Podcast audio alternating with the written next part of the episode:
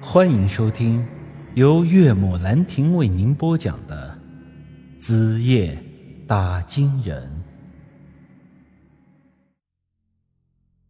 由于沙尘暴的原因，这里的天空一直很浑浊，而这时候外头的天空却像是被清洗过一般，清澈的像是一汪清水，漫天的星辰都可以看得清清楚楚。不但如此，地面上能见度也变得极高。夜色之下的几公里外的小山丘，我们都能看得见。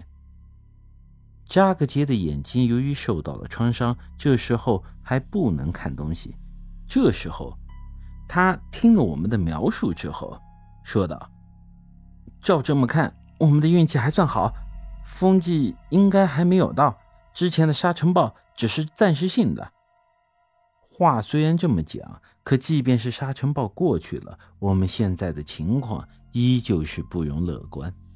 四个人已经一天一夜没有吃喝，扎格杰刚从昏迷中醒来，这时候甚至连走路的力气都没有了。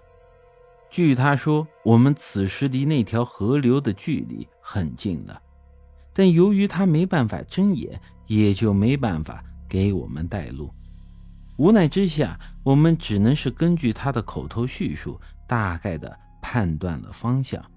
我和杨石轮流背着他，如此艰难前行。走了大概两个多小时，前面依然是不见河流的影子。我渐渐的感觉到，这路好像又他妈走错了。哎，我说，到底是该朝那像手掌的山走？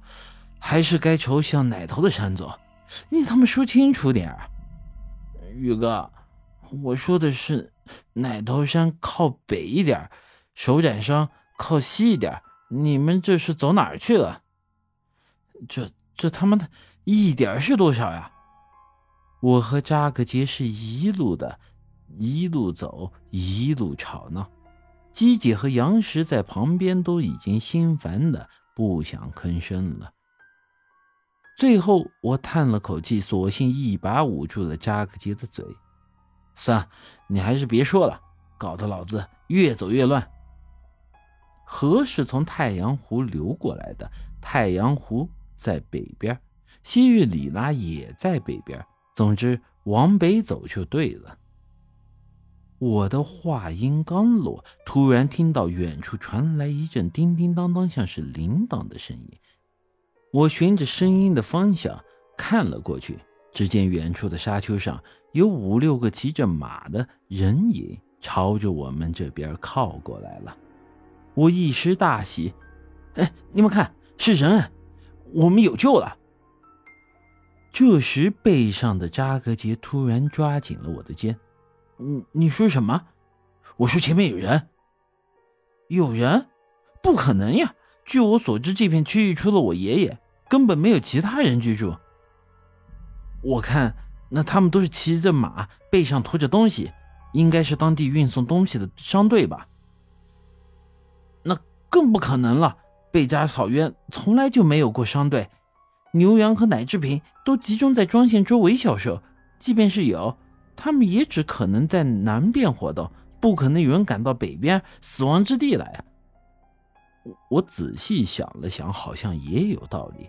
这里没人居住，也就不会有人买东西，或者把当地的东西给运出去卖了。不是人，难道是几个鬼啊？就在这说话的功夫，几个骑马的人已经走近了。我下意识的用阴阳眼定睛一看，似乎并没有什么异常。他们不是鬼，虽然如此，我这时候却产生了一种很不安的感觉。同样的感觉曾经也有过，也就是之前在梧桐岭遭遇张云石和他母亲的时候。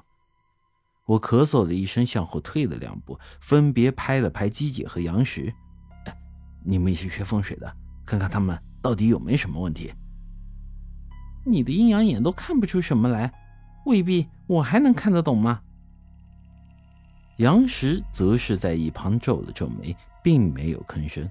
这时候，他们已经走到了我们的面前，仔细一看，确定是六个人，五男一女。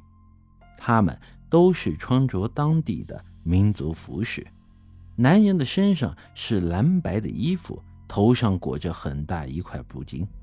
他们的年纪都在五十岁上下，个个皮肤黝黑，满脸皱纹。那个女人则是有些不同，看上去很年轻。她的长相颇有一种异域风采，眉清目秀，眼神中带着一丝神秘的色彩。本集已经播讲完毕，欢迎您的继续收听。